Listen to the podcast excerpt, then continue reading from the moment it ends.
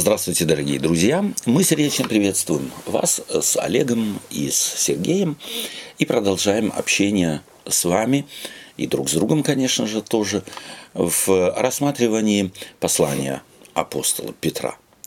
Сегодня у нас э, или наше время мы посвятим всего нескольким э, стихам первой главы последним стихам первой главы первого, второго послания апостола Петра, э, в которых он Э, явно намекает на то, что в церковь начинают э, прокрадываться мудрствования разного рода, либо он как бы сопротивляется тому, что враги христианской церкви. Или те, кто христианство не приняли, упрекали верующих христиан в различных неразумных э, основах их веры.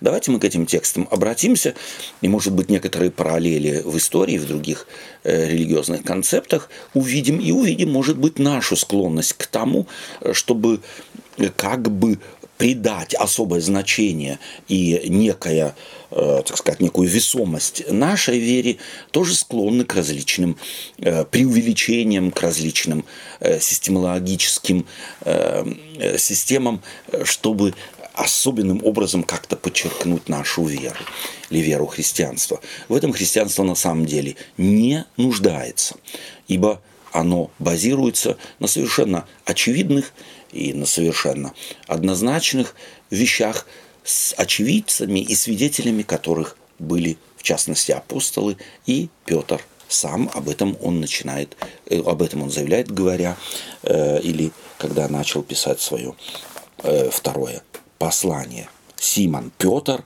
раб и апостол Иисуса Христа, принявший с нами равно драгоценную веру, по правде Бога нашего и Спасителя Иисуса Христа. По правде Божией, не человеческой. Это для Петра важно. И давайте мы для начала прочитаем 16 стих первой главы второго послания Петра. Олег, можно угу. тебя попросить? «Ибо мы возвестили вам силу и пришествие Господа нашего Иисуса Христа, не хитросплетенными басням последуя, но быв очевидцами Его величия». Спасибо. Э, давайте обратим на некоторые слова этого э, текста внимание. Прежде всего, он что-то отрицает. Петр в этом стихе что отрицает? Он отрицает то, что они, то есть Петр в частности, или христиане, последовали хитро сплетенным басням. Интересно, что в греческом языке слово хитросплетенные басни – это э, слово э, софисо. Э, отсюда мы слышим софистика, то есть некое мудрствование ради мудрствования. Вообще этому можно было бы посвятить целый ряд интересных э, фактов, что человек всегда склонен в любой э, религии, в любой умозрительной философской или еще какой религиозной системе, люди склонны к разным э, мудрствованиям, ради мудрствования. Это, кстати, во времена э, Петра, еще и задолго до него, было очень модно э, среди философских различных течений в Греции, чтобы просто показать превосходство своей мудрости над другими людьми. Допустим, вот один из софизмов э, можно привести, э, сформулированный еще в античные времена. Э, если лжец, когда его спросят, лжец ли он, скажет, что он лжец, то разве он лжец? Ибо он не лжет. Э, или э, софизм, который был очень распространен во времена э, именно Советского Союза, атеизма советского, который можно было в разных журналах, газетах опять и опять его печатали и крутили. Если Бог всемогущ, то может ли Он создать камень, который не может поднять? То есть, если он такой камень создать не может, то тогда он не всемогущий. Если он все-таки такой камень создаст и его поднять не может, то он опять-таки не, не всемогущ. Это кажущаяся мудрость. Вот против подобных мудрствований э, э, здесь аргументирует Петр и говорит, мы не последовали кажущейся мудрости. То есть то, чему мы последовали, это очевидность величия Иисуса Христа, это очевидность э, Его жизни, Его проповедей, Его смерти, воскресения и так далее. То есть э, это важно. Опять-таки, если Петр на это намекает, то понятно, что в церкви, скорее всего, э, он обнаруживает либо склонность в церкви к подобным приемам, чтобы показать свое превосходство. Помните, мы говорили, обращали внимание, что э, в первом послании апостол э, Петр явно удерживает христиан от того, чтобы они как бы идентифицировали себя через то, чем они не похожи угу. на окружающий мир. Это склонность э, верующих людей показать свое преимущество тем, что вот э, тем, чем мы отличаемся. Да? И вот этот, э, так сказать, э, постоянное уханье некоторых христиан, что вот мы уже от мира, потому что мы от мира никак не отличаемся. Это э, Петр как бы старался э, осудить, если можно так сказать, да, удержать верующих своего времени от этого. А это прием, опять-таки, э, другая слабость верующих людей всех э, религиозных систем без исключения. Это склонность показать свою особую мудрость да? Э, так вот, допустим, в исламе это очень распространено, в христианстве тоже.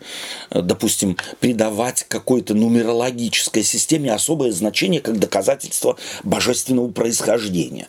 Допустим, в книге Откровения известна такая, такая фраза, что вот антихриста можно узнать особенным образом по каким-то нумерологическим системам, да, там 666 или число зверя и так далее. И люди начинают выкручиваться, чтобы вычислить его, и э, так, допустим, в христианстве очень распространено э, число зверя относить на э, имя Папы Римского викариус Вилидей. Э, уже доказано сегодня, что эти системы можно найти вовне христианской литературе, в антихристианской литературе и так далее. Или как допустим, э, Библии э, параллельно поставить, допустим, э, Коран как одна из монотеистических религий с книгой, которую в мусульманстве явно ставят над Библией. Одна, один из таких софизмов – это указание на то, что число аятов Корана кратно числу 19. Хотя легко доказать, что это не так. Во-первых, число. Аят это, аят это оглавление или Это стихи. А, стихи, стихи. Это стихи, угу. э, так сказать, вся сумма стихов Корана. Как если бы мы взяли, посчитали всю сумму стихов Библии. Кстати, все посчитано. Угу. Это не проблема. Посчитаны даже буквы в древнегреческом, еврейском языке. В частности, это, этим занимались еще э, в древности э, люди э, чисто из технической необходимости. Почему они знали количество букв? Да потому что они так проверяли, переписан ли какой-то текст верно. Да? перечитывать текст и слушать, это можно было э, ошибиться, что-то не услышать. А если ты посчитаешь чисто количество э, букв в данном отрывке, и все пере, переписывающие посчитали их, то тогда э, предполагается, и, и эта цифра сходится, то есть сумма сходится, то тогда нет ошибки. А если у кого-то расходится, то ему нужно искать ошибку, где он какую букву пропустил угу. и так далее. То есть это было чисто технический прием сохранить себя от ошибок в переписи. Кстати, э, э, ислам э, на Библию глядя, э, утверждает, что тексты библейские искажены вследствие там, разных, разных частых, частого переписывания и так далее. Что, собственно говоря, является прямо наоборотным стремлением э, переписывавших тексты, э, их на самом деле сохранить в их первозданности, во всяком случае, от того текста, от которого они, в частности, отталкивались вернемся к э, Корану, и сами мусульмане, среди их ученые люди не согласны, какое же количество а, аятов считать абсолютным, потому что есть разное э, на прочтение э, Корана. э, и э, считать ли там, допустим, басмалу, относящуюся к одному из аятов или нет. То есть мы чувствуем, что всякий раз, когда нумерологические такие вот софистические системы подтягиваются для того, чтобы доказать божественность, люди, как правило, наоборот достигают обратного, потому что слушают-то их не только глупые, сразу соглашающиеся, но есть и люди, которые начинают сомневаться в чем-то, и такие системы легко на самом деле э, Э, показать их надуманность. Или я не так давно слушал от, между прочим, э, ученого человека, э, некой женщины, принявшей ислам, фамилию сейчас Порохова, кажется, которая со всей серьезностью, ученый человек, переводчица неплохая и так далее, со всей серьезностью уверяет, что в Коране э, была, э, так сказать, э, есть откровение, в котором, так сказать, зарождение или рождение всякого человека, его технология, если можно так сказать, были уже в седьмом веке, в появлении Корана, были уже обнаружены. То есть некий текст, а если мы посмотрим на коранические тексты, то это, э, собственно говоря, во-первых, эпические тексты, во-вторых, они все написаны на поэтическом языке. А поэтический язык – это неизбежно язык, повторяющий совершенно определенные, определенные слова. Без этого невозможна поэзия. Э, и таким образом э, получается некий очень такой э, текст, я сейчас не буду его цитировать, чтобы не сделать ошибку, в котором обнаружила, употребляется там число 3, и вот оказывается сегодня ученые, разбирающиеся если там геном, разбирающий геном человека или сперматозоиды, мужчины обнаружили, что там три есть слоя, которые куда-то помещены и так далее и тому подобное. Это еще в, э, Коране написано. Это надуманные вещи и очень поверхностные вещи, которые постфактумом вносят в Коран. То есть не от этого оттолкнулись и узнали там, какова, э, какова структура там э, семени э, мужского, а когда семя мужской его структура была обнаружена, наложили на этот текст, который сам по себе очень неоднозначен. Или, э, допустим, такие вещи, как в Коране было предсказано э, приземление или прилунение человека на Луне. Каким образом э, до, э, это, это доказывается? Э, опять нумерологическая система. Кто-то обнаружил, что если аяты считать сзади сзади наперед, то есть совершенно определенный аят, 54 по-моему, э, то есть сура 54 аят 1, где речь идет о разделении э, пророком Луны. И это трактуется как э, пророчество о ну, первое доказательство божественного, божественной власти самого пророка, э, и, э, с другой стороны, как пророчество на высадку человека э, на Луне. Подсчитывается э, количество аятов, и обнаруживается, что это 1300, по-моему, там 90 э, год, э, именно исламского э, лета исчисления, а это совпадает с 1969 годом, когда произошла, э, произошло, так сказать, э, высадка человека на Луну. Но если с точностью посмотреть, произошло это, если я не ошибаюсь, 20 июля 1969 года, и если подсчитать правильно, то это уже не 1969 год, даже по исламскому летоисчислению, а 1970 год. То есть на самом деле это все такие вот надуманные поверхностные вещи, которые присущи и христианской церкви, и вот от нее Петр начинает э, предупреждать, э, с одной стороны, либо утверждать, что мы таких вещей не приемлем. И э, это, думаю я, такой э, очень важный принцип, который мы должны бы принять. Не э, принимать надуманные, поверхностные, а потому глупые, кажущиеся доводы и доказательство э, особенности христианского вероучения. В этом христианство не нуждается. И на самом деле богословы христианской церкви, серьезные э, люди академического э, подхода к э, Евангелию, такими вещами не увлекаются и таких аргументов не приводят.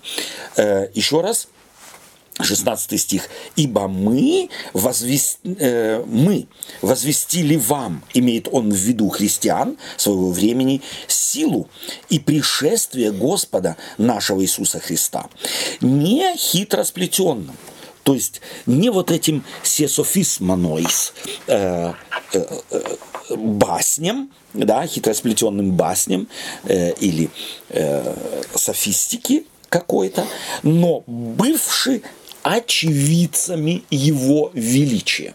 То есть он указывает на то, что это то, что они видели. Давайте мы прочитаем следующий текст, э, стих, стих 17. Можно тебя попросить? Да. Нет. Ибо он принял от Бога Отца честь и славу, когда от э, велилепной велилепной силы, от, да, от велилепной силы э, славы. славы, принеся к нему такой глаз. Э, «Сей сын мой возлюбленный, который мое благоволение». Э, на что указывает здесь Петр? Какой аргумент он приводит? Он приводит аргумент, которому свидетелем он был сам. он сам. То есть мы помним в Евангелиях э, Матфея, Марка, Луки, э, в Евангелиях вспоминается так называемая э, э, на горе преображения Иисус Христос преобразился. И этому свидетелями были апостолы. То есть они говорят, что мы это видели. И это видел не один человек, это видела, так сказать, совершенно определенное количество э, людей, и это для них важно, что Иисус Христос э, на горе преображения э, они как бы были приобщены к его нечеловеческой природе, к его божественной природе. Плюс это все сопровождалось не просто тем, что они видели, но они еще и слышали слышали глаз, который говорит, сей есть сын мой возлюбленный, сей сын мой возлюбленный, в котором мое благоволение. Э, то есть это очень такой, э, мы можем прочитать это в Матфеев 17 э, главе 5 стих и в Марка 9 главе 7 стих об этом переживании Петра и других апостолов. И опять, почему он говорит о том, что они видели, и о том, что они слышали? Это опять-таки система мышления того времени в контексте, на самом деле, иудейского мышления. Нужно было ми- минимум два свидетеля, бывшие на горе преображения. Три человека. Но и каждый из них это не только видел, но он еще и слышал. То есть каждый из них имел минимум два доказательства. Его очи и его слух, которые восприняли величие Божие. И это, об этом или на это, на некий факт очевидный Петр здесь указывает. Давайте вернемся к первому э, нами прочтенному тексту, 16. Если э, Петр как бы удерживает или заявляет, что мы не хитро сплетенным басням, не софистики какой-то последовали, то э, я уже, мы уже как намекнули на это сегодня, то какие возможны были варианты этой софистики?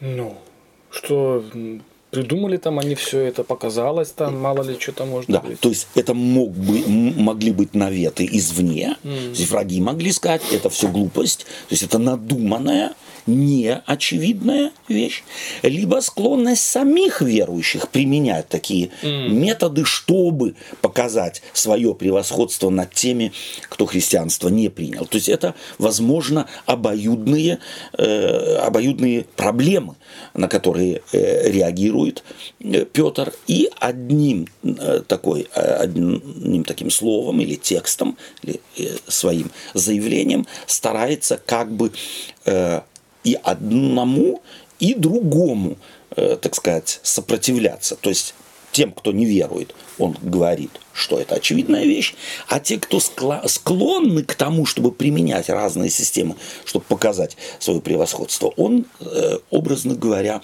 запрещает, не запрещая, запрещает им прибегать к таким вещам.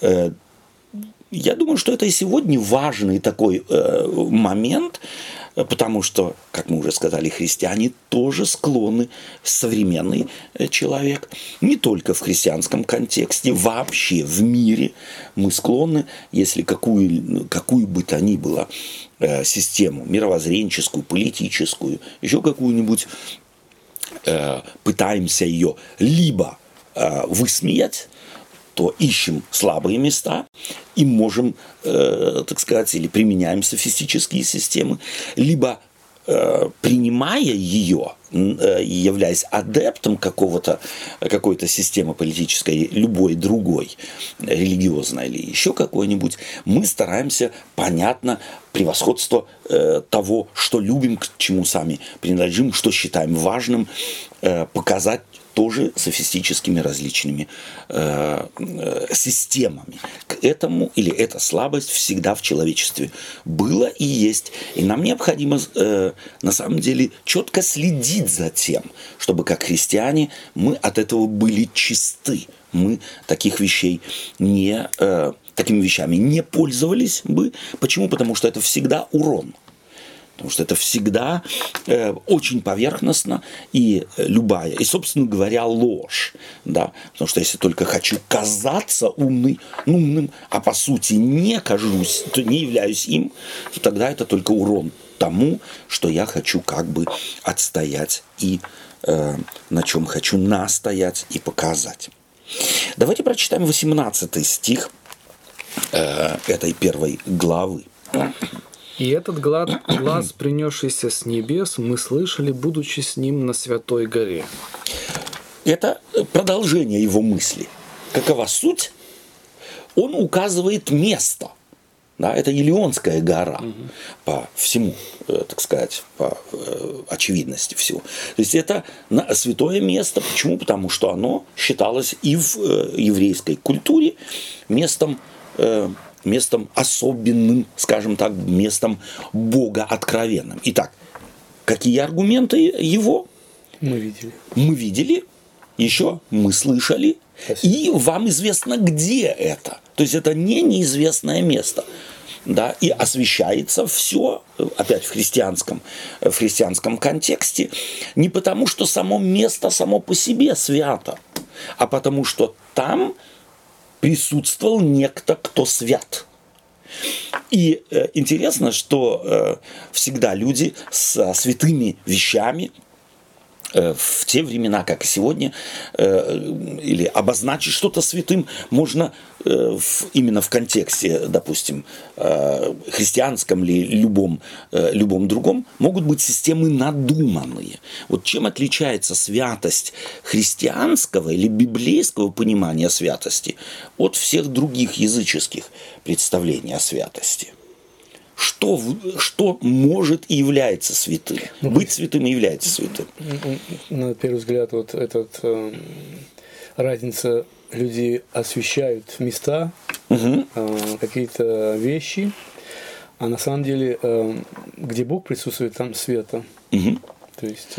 То есть то, к чему прикасается Господь. Да оно не свято становится святым, потому что оно выделено Богом.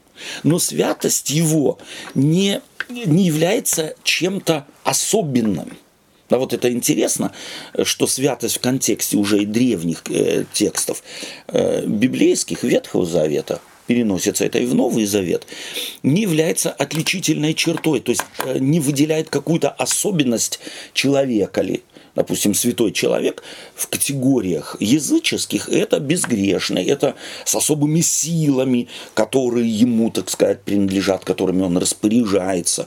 Вот, допустим, э, интересно, что Здесь вот хочется мне э, просто вот э, показать разницу между доказательством святости в Библии и, допустим, э, монотеистическом э, священном э, писании мусульман Коране.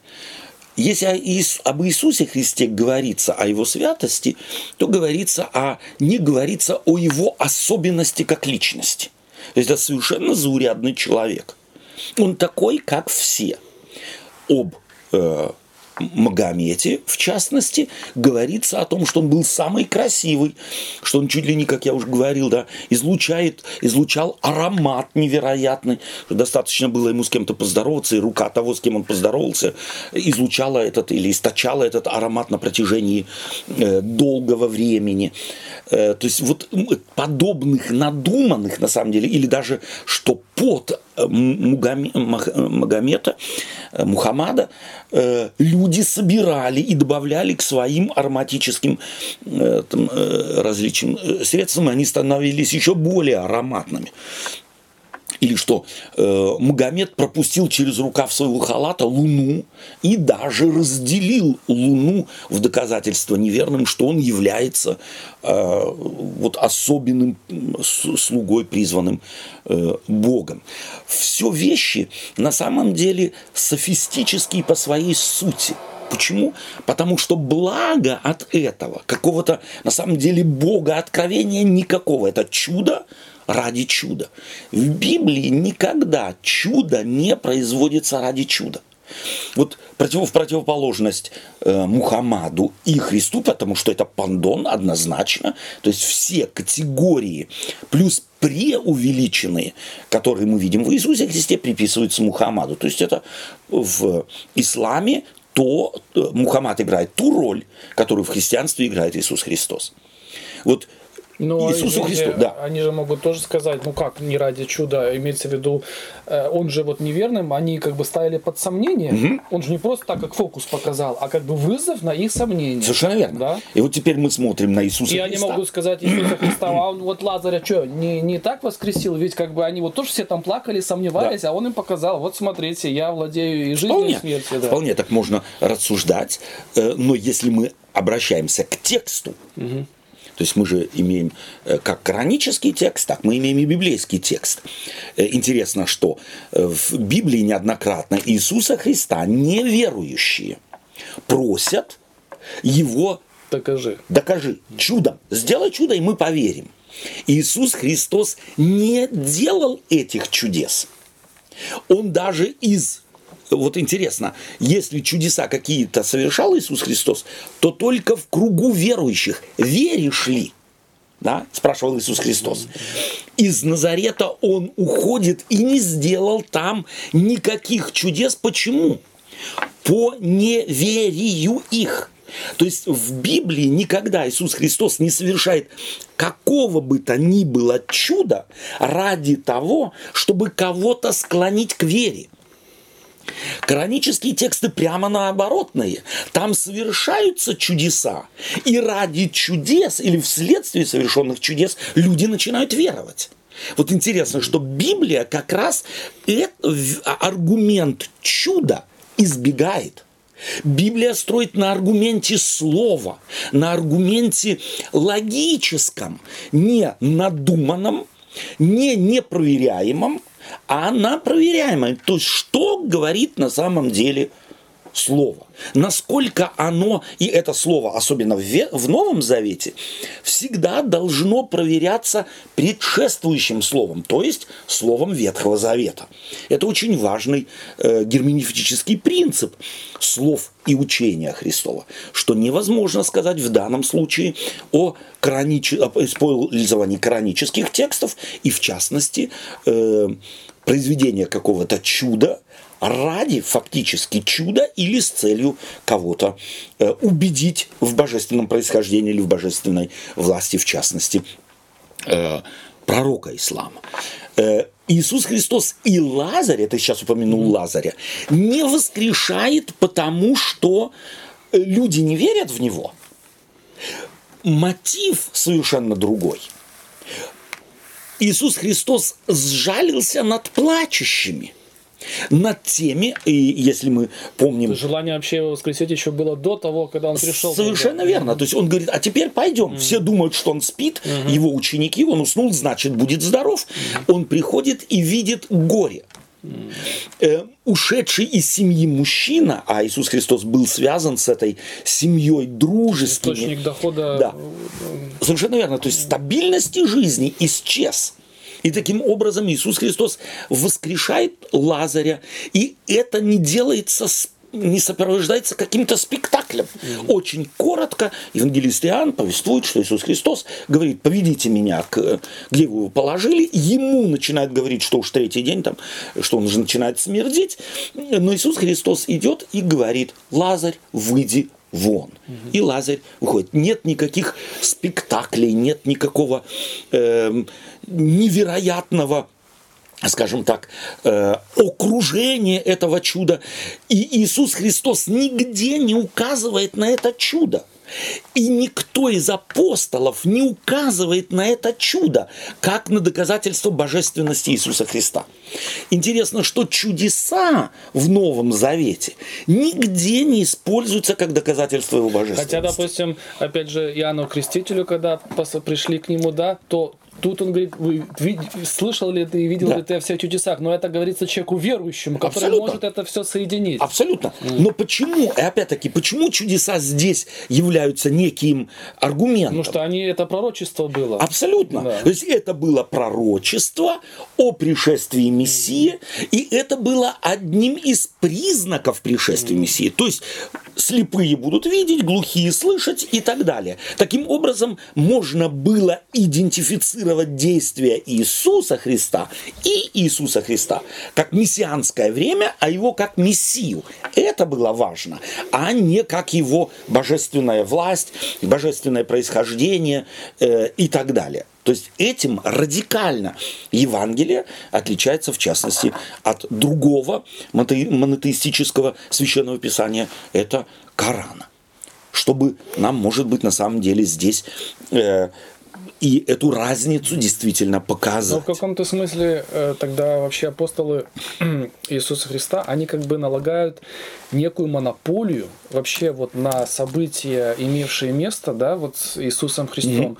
То есть они говорят, Э, ну, как бы мы не, ну, в каком-то смысле, да, что мы не позволяем трактовать угу, их по-другому, как мы их видели, абсолютно, да, то есть именно да. вы должны их через наши глаза смотреть, так да, потому что так и Господь хотел, чтобы да. вы из наших уст это все принимали, да. Да? Как свидетели, как свидетели, как свидетели. Да. Почему? Потому что в религиозном мире, э, нам нужно, может быть, это уточнить, христианство ведь, как на самом деле и сам, сам иудаизм, ведь христианство корнями уходит в иудаизм. И иудаизм появляется в мире не первым, да, библейское миропонимание насаждается или начинает э, э, через богооткровение э, народу своему, через пророков э, народа израильского даваться, оно появляется последним на фоне уже законченных, если можно так сказать, забетонированных, э, совершенно однозначных мировоззренческих систем языческих, различных, начиная от индуизма, буддизма, вплоть до, э, там сказать, э, вавилонского миропонимания, шумеров, египтян и так далее, их религиозное мировоззрение. И оно прямо противоположно – то есть христианство, возьмите э, Ветхий Завет, там чудесам не отдается никакого, на самом деле, э, никакого э, значения. Есть, допустим, здесь может быть кто-то, знающий Библию, сошлется. А вот Илья на горе кормил. О чем там идет ну, речь? Не только я, а Египет, язвы, это же как бы... Совершенно верно. Да. То есть это на самом деле ведь не чудеса ради чудес. Угу. И их всегда необходимо читать не нашими глазами, а глазами тех людей. Угу. Это были доводы и доказательства могущества Божия над могуществом богов, в которых верили египтяне, в частности, да, да. То есть или израильтяне. были представителями вот этого нового бога откровения. Совершенно верно. Э, мировоззренческой вот этой новой величины. И они как бы от, атаковали устоявшиеся, которые были у людей. Мировоззренческие да. системы. Mm-hmm. То есть речь идет не о том, чтобы показать, на каков в могущественным... это богословский диспут был. Э, Совершенно верно. Да. И мировоззренческое mm-hmm. столкновение разных систем. Mm-hmm. Не ради того, чтобы показать могущество Моисея или Аарона, mm-hmm не об этом совершенно речь, а речь идет о том, что Бог, который вас выводит из Египта, могущественнее тех богов, в которых вы верите. И интересно, мы уже не раз в наших э, разговорах здесь подчеркивали, что, нас, э, что наличие тех богов э, ни в коем случае не ставится под сомнение. Это ведь странно на первый взгляд. Кто сегодня из нас верит в богов Олимпа? Посейдона, там, э, Зевса, э, Марса и так далее. Мы знаем, что их нет. Разве Бог не знал в те времена, когда начинает открывать себя людям, что их нет? Но он говорит людьми на их языке, оставляя им их веру. И что показывает, что я могущественнее, я Бог богов. И речь, э, подчеркну еще раз, прошу прощения, и ради наших слушателей, и ради, может быть, нас самих, речь здесь вовсе не идет о том, чтобы показать могущество пророка Моисея или Ильи или э, Арона. Но это или еще то, то что, собственно говоря, в иудаизме они склонны к вот этому э, софизму, да. Да, где они вычленяют отдельных личностей. Сегодня да. Да, и на них пытаются показать, ну смотрите, да, да. какие тут еще можно, как можно сомневаться в том, что это... Именно так. Mm. То есть мы видим, что уже потом, mm. позже, в четвертом, пятом, шестом столетии уже нашего э, э, летоисчисления, э, в иудаизме, а это, э, так сказать, эти тенденции были уже в после Вавилонском, э, во времена после Вавилонского э, пленения они вычленялись, это эзотерический иудаизм, который только использует тексты библейские, чтобы показать их божественное происхождение и ту же нумерологическую систему использует и так далее. Но этого не делает ни иудаизм Танаха и не делает христианство Библии Нового и Ветхого Завета. Это очень важно, что мы сплошь и рядом находим в религиозных системах как важный аргумент э, божественного происхождения, а он совершенно отсутствует в христианстве. И здесь Петр именно этому, э, так сказать, этой тенденции, явно появляющейся во времена его в христианстве, хочет закрыть дверь, чтобы ни в коем случае это не заразило умы верующих э, христиан его времени. Это очень важный для меня, э, ну, во всяком случае, для меня факт, э, которому нам нужно, э, так сказать, и этому критерию тоже соответствовать. Не прибегать к надуманным каким-то системам, потому что христианство в нем на самом деле не нуждается. Давайте э, 19 стих прочитаем. Сергей, можем попросить тебя? «И при том мы имеем вернейшее пророческое слово, и вы хорошо делаете, что обращаетесь к нему, как к светильнику, сияющему в темном месте, доколе не начнет расцветать день, и не зайдут, и не зайдет утренняя звезда в сердцах ваших. Спасибо тебе. Э, это очень важный, по моим представлениям, текст, на котором стоит остановиться. Здесь стоит остановиться на нескольких моментах. И при том мы имеем вернейшее пророческое слово. Что имел в виду Петр? Вот здесь нужно спросить, на самом деле, как ты уже сегодня сказал, э, смотреть на Библию глазами автора, а не нашими какими-то надуманными системами. Вы имеете вернейшее пророческое слово. Что имел в виду Петр? Весь Ветхий Завет? Наверное. Он имел весь, весь Ветхий Завет э, однозначно э, в виду, но слово пророческое здесь нужно остановиться да, профетайс, да, э, пророк. Вот Набу и профетайс, э, э, скажем так, иудейский пророк и пророк греческий гностически друг от друга принципиально отличались. Пророк библейский или пророк Ветхого Завета, а Петр пишет свое послание, Нового Завета еще нет. Угу. Для него пророческий – это принцип пророка Ветхого Завета. Чем он отличался от пророков греческих, в культуре которой э, жили, в частности, христиане? Угу.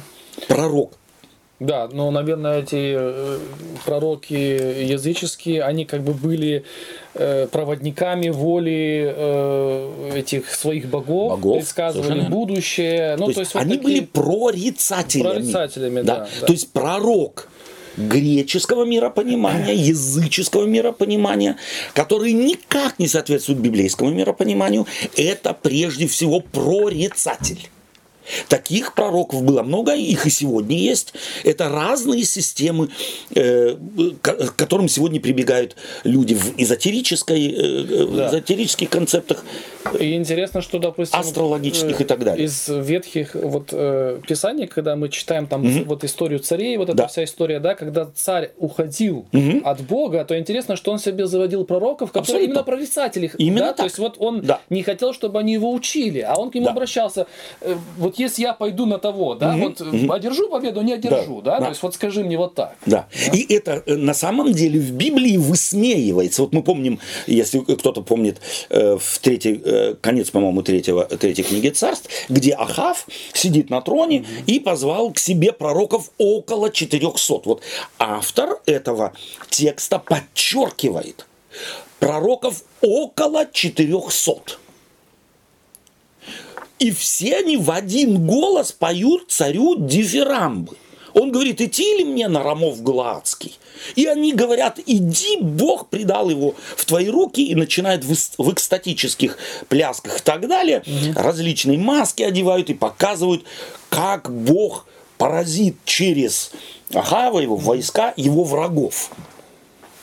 Но рассказывает истори... Э, вот эту историю автор этого текста так, что когда ты его читаешь, ты начинаешь понимать, что это какой-то спектакль ради спектакля, что это идеологический, э, идеологическая партийная конференция, прошу прощения, назову это э, современным, современным словом, и что все знают, чего хочет царь, и в соответствии с его волей пытаются ему прорекать чего-то, дабы не попасть в немилость. Ибо пророки у двора жили за счет двора. Ну, и да. если они начнут говорить что-то против двора, то тогда они лишатся своей зарплаты. То есть некий аналог Государственной Думы сегодня. Абсолютно, что-то наподобие. Да. Ага. да. И таким образом, но и, э, автор что пишет? Что там был и царь, союзник, то есть угу. Иудея и э, Израиль, и он говорит, слушай, что-то мне все это вот как-то вот, ну, очень однородно, и очень так красиво, и очень так впечатлительно. А нет ли еще пророка Господня? Вот это важно было автору сказать, а есть ли еще пророк? 400 есть, что мало? Да. Нужен еще пророк Господень. Вот не тот, который себя считает прорицателем.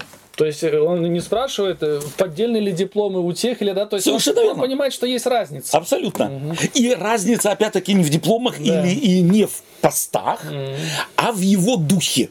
Угу. И вот когда приходит Михей, сын, сын Имвлая, то первое, интересно, что тоже рассказывается, подробно рассказывается автором, царь посылает гонца к этому. Есть один, говорит. Царь говорит, есть тут один, но он никогда не говорит мне доброе. Что подразумевает он, когда он говорит, он никогда мне не говорит доброе. Не льстит. Он не льстит, и он не предрекает, а постоянно указывает Ахаву на его морально-нравственное падение. Да. То есть ничего не связано с будущим, прошедшим, настоящим, а связано с моралью и связано с нравственностью, с его, э, если можно так сказать, э, отреч, а, что он отрекся от Бога, mm что, он не, что он вокруг себя построил систему, которая ему служит. Но есть один, который никому не служит, как только Богу. Каким образом он служит Богу? Тем, что смотрит в корень, mm в сердце, в э, систему критикует. Мораль и нравственность для него на, на первом месте. И когда гонец приходит к Михею, то говорит, слушай, зачем тебе проблема? 400 пророков говорят, будет тебе успех. Ну и пусть твое слово будет таким же. Зачем тебе нарываться на сложности? То есть, если прочитать эту историю, то мы четко видим, как древний автор уже критикует систему вот такого вот профетизма с целью прорицания. И говорит, что это не Божье. Божье что? Вот там, где Пророк занят моралью. Ну и сама эта просьба этого посыльного показывает, как вся система работает. Абсолютно. То есть 400 пророков говорят так, потому да. что с ними поговорили предварительно, как тебе сказать. Так и с этим начинают говорить. нажать, когда... Абсолютно. Да. И эта система работает. Она работает по сегодняшний день. И даже в... Она же, она же работает в семье даже. Ну да? И дети между собой. Ну давай вот будем просить это у родителей. Или родители между собой вроде мы хотим блага, вроде мы хожу, ну давай сговоримся, будем детям только вот это говорить, или только вот то говорить и так далее. Вот это против такого профетизма Библия была всегда и изначально. То есть пророк всегда является тем указующим перстом Божиим, который лечит прежде всего, мозги прежде всего, глаза открывает, слух, так сказать, открывает. И вот потому служение э, э, так сказать, э, Мессии, описанное в Ветхом Завете, э, глаза, э, так сказать, слепые будут видеть, глухие будут слышать, хромые будут э, скакать, это тоже профетическое, то есть это некое иносказание, что через Мессию изменится образ мышления. То есть то, что делается, делается для того, чтобы открыть Мессию с одной стороны, а открывши Мессию для себя, изменится и образ мышления людей. То есть люди станут на себя, на мир, на Бога смотреть по-другому, по-новому, не так, как это от природы человеку присуще. Вот, собственно говоря, профетизм. Вы, мы имеем вернейшее пророческое слово. В чем оно? Оно верно будет указывать вам на ваши недостатки. Оно будет показывать вам на вашу слепоту. Оно будет указывать вам на вашу косность. Оно будет указывать вам на вашу неспособность видеть мир таким, каким Бог его видит. И это пророческое слово постоянно хочет одеть очки Божьего видения мира людям, каждому поколению, и каждое поколение стоит перед этим вызовом принять взгляд Божий, библейский взгляд Божий на мир и на себя, или руководствоваться своими системами. То есть мы чувствуем, что речь всегда идет о богословии, а не о прорицании.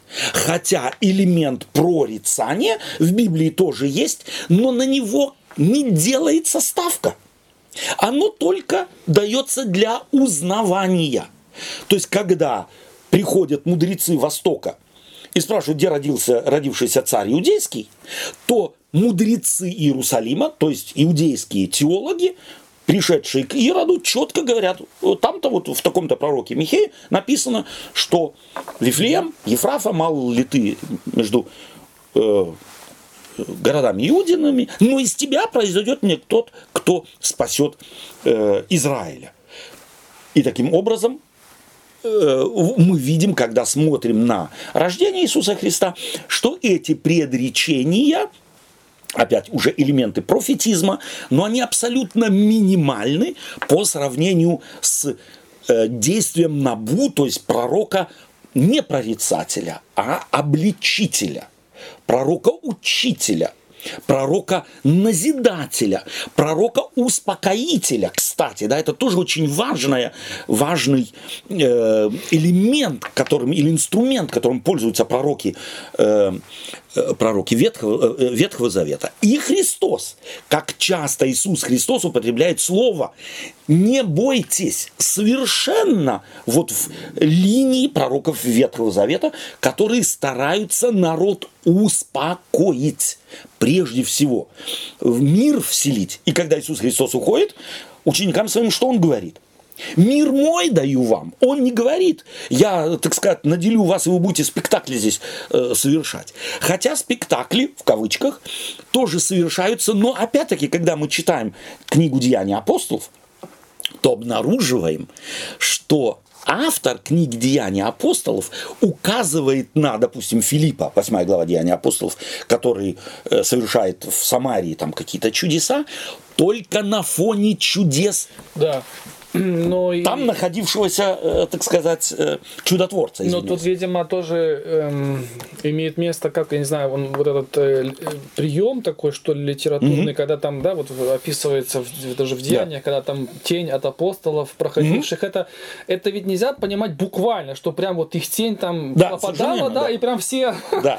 То есть это как бы показано, что чудеса, которые Бог через них творил, они были настолько вот сильны, могущественны, да, да. да что это лучше описать вот таким приемом, да, что прямо тень. Или, или это, это же... Это верно, верно, но опять-таки в каком контексте? Посмотри, никто из апостолов не говорит, потому что мы особенные. Ну да, да, да. Это очень важно. Mm. То есть Бог что-то делает, да. и всегда говорит, Бог прилагал, Бог совершал. Вспомни исцеление Иоанном и Петром у красных ворот от рождения хромого. Что говорят апостолы? Это не мы, не мы. это Христос. Берем. Хотя люди склонны сразу упасть ниц и поклониться. Совершенно да, верно. Что... А те говорят, нет, ни в коем случае. Да, да. Плюс это им послужило во вред, mm. когда они в одном месте были приняты э, горожанами за снизошедших богов, то они отрекаются от этого, им уже готовы были жертву приносить и так далее. Они отрекаются, это чем заканчивается? Их побивают камнями. То есть на самом деле если мы правильно читаем Библию, ради чего упоминаются чудеса в Библии, то мы обнаруживаем, что эти чудеса упоминаются не ради чудес, а напротив, какую роль играют чудеса, чтобы подчеркнуть, не люди особенные, не их особенные способности, не их избранничество делает их особенными, а Бог среди людей постоянно всегда творит чудеса, и Он может это делать. Слава Богу, не слава Петру, не слава Павлу, не слава э, церкви, и мудрецам ее. Но вот это очень говорю, важно. А нам мы склонны зачастую, вот мы же как, вот раньше вот первоапостольская церковь настолько была чистая и свята, да, что достаточно в тень от апостолов исцелял, mm-hmm. а сегодня, ну, э, э, самый, так сказать, этот минимум, это нужно елея помазание. Абсолютно. Да, там то, то, Совершенно то да. сделать, и еще тоже не, не, не факт. Вот, да? это, вот этот налет магический, да, он да. всегда живет в наших мозгах. И это нужно помнить, да, Бог может творить чудеса и помимо Илея помазания, и Он сделает это и помимо, если Он это хочет. Илея помазания является исключительно помощью, душеспасительной помощью тому, с кем мы это делаем. Не с внутренним, внутренним ожиданием, а произойдет чудо или не произойдет. И если не произойдет, то виноват кто? Больной, не покаялся, не искренне покаялся, или есть какой-то грех, который он не обнаружил. Всегда магическое... признает, что он виноват. Абсолютно. Всегда магическая, так сказать, налет вот этот, он при наличествует всегда везде, и мы его можем обнаружить там, где люди своим действиям придают особое значение, где люди себя считают особенно э, важными, и через которых Господь особенное что-то делает. Человек в Библии никогда не является чем-то особенным только потому, что рядом с ним, через него или еще что-нибудь. Всегда слава отдается единственно Богу. Я прошу прощения, но я должен здесь указать на пандон э, э, э, монотеистической религии ислама, который критикует христианство в искажении. Что же является искажением на самом деле? Искажением является, мы находим искажение там и э, в той системе, в которой человека ставят на Бога э, равный уровень. Христос был Богом, пришедшим в этот мир. Естественно. Да. А пророку э, Мухаммаду, да, благословит его Господь, как говорят э, мусульмане, и да приветствует, приписывается, то есть говорится однозначно, это человек, но ему приписываются все божественные качества. Возьми, сравни их с христианскими качествами Иисуса Христа. Они его превосходят. Они равнобожественны. И таким образом мы видим искажение здесь в чем? В том, что в центр какой-то концепции ставится человек с его чудесами и с его особенными качествами что не делается в христианстве и в иудаизме никогда и нигде.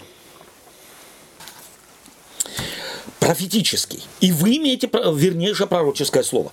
Еще раз, вернейшее пророческое слово, оно всегда верно указывает на недостатки человека, на недостатки системы, на слепоту, на задолдоненность или еще что-нибудь. Профетическое прорицательное качество профетизма библейского, оно стоит в ряду всего, что делает пророческое слово, угу. на последнем, в принципе, месте. И ему не придается какое-то особое значение. Хотя, кстати, христиане искажают в этом смысле Священное Писание, придавая как раз этому – особое значение, как доказательство того, что это, это Слово Божие. Вот смотри, Слово Божие, сколько там чудес. Не это важно. Важно то, что это слово изменило мир. Именно слово, именно проповедь изменила мир. Изменила в его, на самом деле, в лучшую сторону. И мы христианские принципы сегодня находим в мире не христианском, которые признаются, допустим, просто хотя бы права каждого человека на то, чтобы быть человеком. И к нему относились бы как к человеку, независимо от того, кто он Преступник он сейчас, э, верующий он, атеист, какой бы конфессии он ни принадлежал, он прежде всего человек. И это его право быть человеком, э, этот принцип, это библейский принцип, э, не концепция никакой другой религиозной системы, которая бы это так однозначно ставила бы на передний план. И вы хорошо делаете, что обращаетесь к нему как к светильнику. Вот подтверждение второй э, строчкой, что мы правильно поняли. Это пророческое слово чем является? Светильник. Светильником. Светом. Да. Светом. Свет рассеивает тьму. тьму. Это его образ. Это функция пророчества. Рассеивать тьму морального, нравственного падения, морально-нравственной тьмы или э, различных, э, различных э, мировоззренческих заблуждений. Туда этот свет проникает. И вот то, что мы сейчас сделали, мы показали, как этот свет может на самом деле человеку показать, где он, и в применении библейского текста применяет его не так, заблуждаясь, как применять его должно. А вот эта утренняя звезда в сердцах ваших, это mm-hmm. что за образ? Э, это образ Востока. Это образ Востока, опять-таки, э, символическое, то есть оттуда свет. Утренняя звезда, она предрекает что? Ага, что день начинается. Что день начинается. Угу. То есть это, собственно говоря, как мы уже как-то, по-моему, говорили, это один из аргументов э, древних христиан. Уже здесь Петр его, мы слышим его э, Э, так сказать, его формулировку или его принцип. Э, христиан постоянно язычники наблюдали, понятно, новая религия, она захватывает э, людей, она, она увеличивается в количестве и так далее. И эти люди веруют в какого-то Ешуа, в какого-то еврея, кто его знает, где родившегося, в Назарете. Это же вообще, собственно говоря, было для язычников маразмом, потому что если боги приходят, то они приходят с Олимпа, и это всегда все ясно, они приходят в величии невероятном, а здесь кого-то считают богом, кто вообще не княжеских кровей там и так далее. То есть, а если, то седьмая вода на киселе. Угу. Это важно что э, на самом деле вот этот э, э, эту, эту разницу по отношению к Иисусу Христу или веру в Иисуса Христа язычники всегда критиковали и говорили, слушайте, вы говорите, вы особенные. И они же называли себя детьми Божиими. Угу.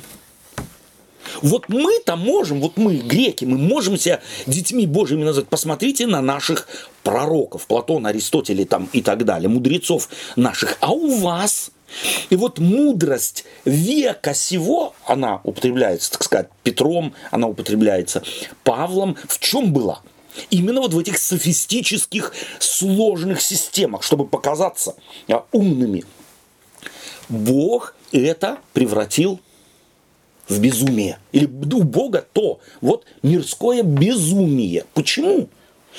Потому что простота Простота не, э, на самом деле не сложность системы мышления и концепции, а простота ее действия. Она улучшает человека. Человек становится человечней. И таким образом э, не, не христиане говорили, ну вы же такие же, как мы. Вы же такие же, как мы. У вас ссорятся или не ссорятся, и у нас. У вас разводятся. И у... а, помните, мы эти аргументы уже не раз. У вас умирают и у нас. Э, у вас от рака и у нас. Какая разница? Вы дети Божии. Где эта разница? И вот здесь приводился аргумент, что это начало.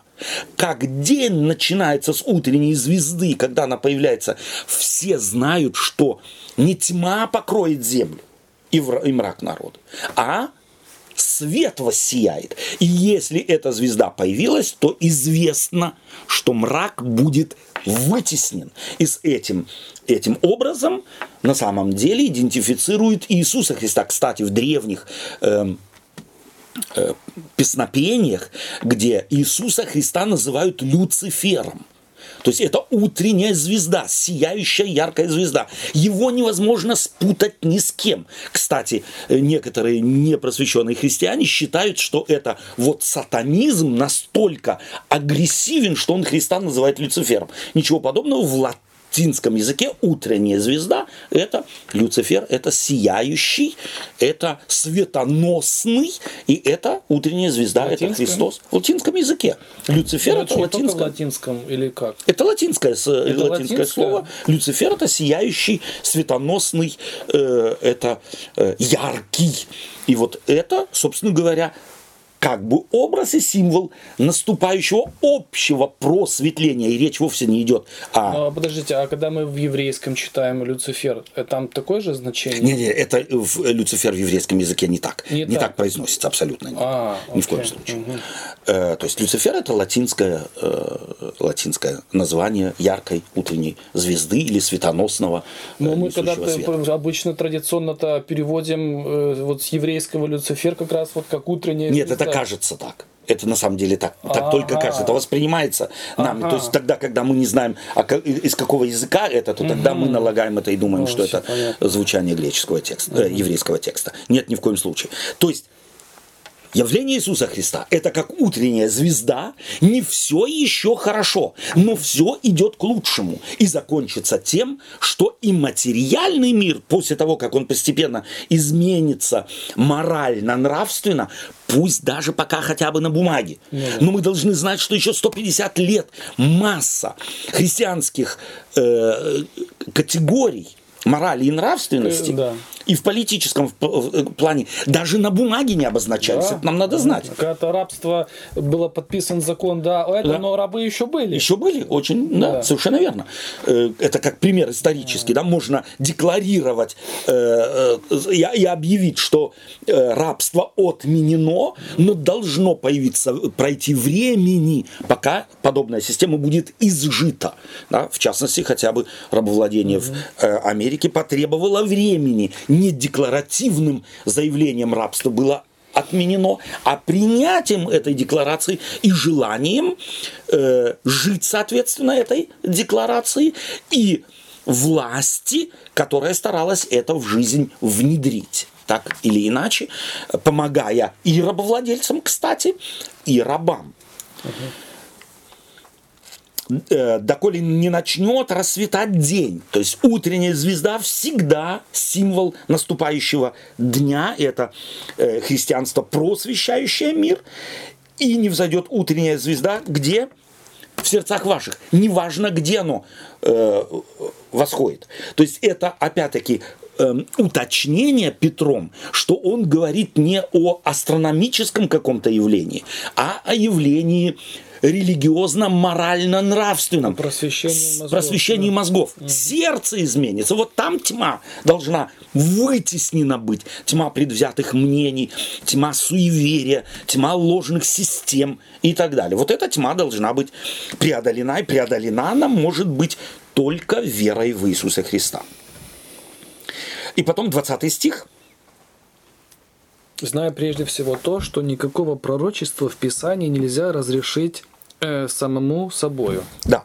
Этот текст тоже, вот если мы теперь в контексте того, что мы говорили, очень часто используется в каком смысле? В том смысле, а как же нам угадать будущее? Mm. Нет, пророческие, э, пророческий э, текст Священного Писания вот здесь. Петр накладывает как бы э, или оберегает э, или делает то же самое, вот может быть, наверное, так вот, делает то же самое, что делает Иоанн, э, автор книги Откровения, завершает его какими словами? Mm-hmm. Кто добавит или кто убавит? По-другому здесь делает Петр, но хочет сказать, дорогие друзья, вот этот текст сам собой, вот ты не можешь с ним обходиться, как тебе заблагорассудится. Доморощенные пророки, они ведь как? Ну, то есть они считают, когда они излагают свои трактовки, да, да. пророчеств своих, или да, да. понимания, то они говорят, я помолился, Совершенно вот верно, да. Я не отнет себя. И Дух Святой. Да, и он через меня все это. А на самом-то деле Петр здесь говорит, смотрите, говорит, только через призму. Абсолютно. Да, вот этих э, древних э, пророчеств, критериев, только так можно трактовать. Абсолютно. Есть система. То есть Петр здесь ее не объясняет. Почему? Потому что люди понимали, о чем он говорит.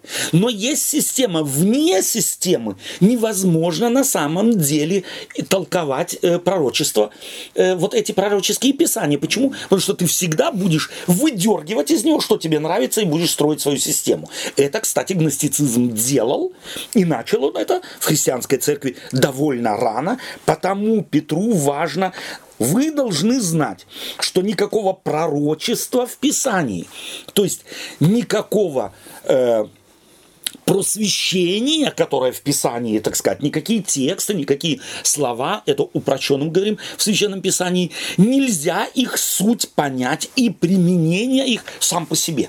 Вот я пришел, я же умный, я читать умею, э, я, э, так сказать, закончил, был у того учителя и был у этого учителя, вот, и теперь я могу, мне дано право излагать, как я хочу. Нет, нужна, нужно придерживаться совершенно определенным принципам, не от себя тяну, скажем так, и это не от себя тяна, проверяется опять чем? контекстом Священного Писания. То есть, как бы, допустим, Павел, хотя он не был, ну, вот тем апостолом, который имел возможность, да, вот быть с Иисусом Христом, но когда он свое богословие излагает, он берет и его как бы вот соединяет с фактами из Ветхого Ветхого Завета, то есть оно все у него гармонизирует. Да. То есть он, он не занимается от себя тиной какой-то. Абсолютно. Да? И э, обрати внимание, что в Деянии апостолов, в частности, и сам Павел о себе говорит, что он неоднократно ходил в Иерусалим к братьям, да, да. чтобы согласовать, правильно ли я проповедую. Угу. Хотя образованным он был, читать он умел, он был, он готовился быть К раввином. ходил на консультацию. Совершенно верно. То есть на самом деле в здесь академически он стоял выше всех их, но ему важно было понять систему очевидцев, mm-hmm. что, так сказать, Христос э, или как Христос понимается ими вот этими очевидцами. Итак, Павел делает себя зависимыми от них, они им навязывают свою концепцию. Это тоже очень важный э, момент. И опять-таки, не потому, что они святы, не потому, что они безгрешны, не потому, что они источают какое-то благоухание или еще чего-нибудь творят чудеса, а потому, что однозначно они были со Христом. Вот это важно. Они были очевидцами, слышали, прикасались. И это значит, что они от Христа получили и концепцию. А эту концепцию Христову мы четко видим евангелисты, э, в частности, очень так легко этот текст э, понимается, когда Иисус Христос встречается с Клеопой, его спутником, и ему начинает пояснять и приносить свет в тьму их разочарования. Вот они во тьме находятся и идут во тьму, то есть они идут в вечер, они идут к себе домой, и тьма спускается. Христос приходит к ним, не творит чудес. В быту, во-первых, он от Моисея через всех пророков говорит, кто таков? Он, Мессия, как его узнать? А потом преломляет с ними хлеб в быту. Это Евхаристия, собственно говоря, в быту, а это значит, каждое преломление хлеба есть Евхаристия, они узнают Христа. И вдруг ночь превращается у них в день. То есть вот это путешествие обратно ночью в Иерусалим, это, собственно говоря, некий образ, которому, э, так сказать, они подчинились, то есть они не могли по-другому. Это образ Лука хочет показать. Смотрите, их ночь превратилась в день. Потому что в древности с наступлением ночи прекращалось всякое путешествие. А здесь они, хотя ночь наступила, они только Христа удерживали от того, чтобы он э, дальше э, шел и упрашивали его, и тут сами отправляются в Иерусалим, как только да, в целях, все поняли. Ну, как бы безопасности они прекращают. В, цел, в целях безопасности, mm-hmm. абсолютно. Потому что с, э, источников света таких, чтобы можно было mm-hmm. освещать, не было. Плюс разбойники, это было, так сказать, болезнь того общества э, каждодневная. И последний текст сегодня. 21. Сергей, будь любезен. Ибо никогда пророчество не было произносимо по воле человеческой, но изрекали его святые Божьи человеки, будучи движимы Духом Святым. Вот что здесь сказано. Никогда пророчество не изрекалось по воле человеческой. Что Почему Бог, он это говорит? Что Богооткровение – это инициатива Божья. Абсолютно. Это не человек додумался сам. Абсолютно. Да. Каков, каков был гностический опыт или и по сегодняшний день эти элементы есть? Пойди, помолись, попастись, э, ляжь на этот бок, посиди так, помедитируй, и тебе Господь откроет. То есть на самом деле откровение никогда не может быть достигнуто подчинением себя какой-то системе. Бог вне системы дает откровение. Он иногда и ослице дает откровение. Да? Вспомним древнюю историю. То есть, а, и опять-таки, еще раз, абсолютная суверенность Божия призывать к тому, чтобы кому-то дать Бога откровение, кого он найдет нужным. И это показывает вся история отношения Бога с народом израильским и не с народами, то есть с народами другими, как Бог постепенно открывает именно свое могущество, как ему то хочется. И не как человек, Э, религиозные вожди, цари и так далее не могут управлять да. Богом. И вообще, мне кажется, вот когда Иисус Христос тогда говорил, что еще много имею что, что сказать вам, но вы не можете теперь вместить. Вместить. Ведь как раз э, ученики-то воспитаны в своей культуре, да. они были воспитаны в культуре именно вот делания, да, то есть ты Совершенно должен что-то делать, Абсолютно. чтобы заслужить да. волю Божью. Вот это недаром вопрос Петра, сколько да. мне прощать? Да. То есть я хочу преломить да, да. мой Абсолютно. простой вот мир, да. да. Ну и потому Христос не говорит, он же мог бы сказать сказать им, я сейчас вам хочу кое-что важное сказать, да. но вы не можете пока да. понять, а поэтому начните там молиться больше, поститься да. больше. Да. То есть вы должны какой-то подвиг веры сделать, да, чтобы это. Да. То есть он просто констатирует факт, угу. вот не время. Абсолютно. Вот и все. Абсолютно. И еще одна важная вещь, мне нравится, что, что ты вот этот вопрос Петра сейчас как пример привел. Э, до скольки раз прощать в день? Здесь четко мы видим стремление человека, и Петр, он прототип каждого человека. Нам нужна система. И вот Божья система – это отсутствие всякой системы. То есть умей мозги свои напрягать. Ведь любая система к чему ведет? Мы отключаем мозги. А отключить религиозные мозги, в кавычках, да, отключить мировоззренческие мозги, мозги, которые постоянно контролируют или как бы направлены на то, чтобы смотреть, а как я думаю, какие мотивы у меня, это значит человека оставить на произвол судьбы с самим собой. Он тогда не будет искать божественного. Дай ему систему, и он будет ориентироваться на что? Ну, да. На систему. Навигация. От и, пункта А да, в пункт Б. Совершенно и без верно. нее ты уже за угол заехать не можешь. Абсолютно. И вот здесь мы видим гностицизм в мусульманстве. Тебе главное Коран выучить наизусть. Понимаешь, что это его или нет, это, не, это вообще не главное. И на самом деле Коран ведь и потрясающая книга, то есть поэтически неповторимая книга. Она легко читается, легко заучивается, но что используется здесь и на что направляется верующий. Тебе самое главное знать его наизусть, хотя бы какие-то части. Чем больше, тем лучше. Потому что Коран есть путь к Аллаху. Потому что Коран есть путь к будущей жизни. Твои пятидневные молитвы есть путь к будущей жизни. Посмотрите на христианство, сколько здесь того же самого абсолютно того же самого, хотя мы нигде систем подобных ни у Христа, ни у апостолов, ни у древних пророков не видим. Наоборот, все усилие библейское увести человека от системы.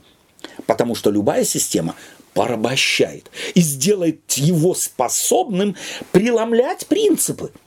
Вот о чем мы говорили, по-моему, в прошлый раз. Библия проповедует принципы а не дает рецепты, не дает какие-то системы, которыми, пользуясь человек, может чего-то достигнуть.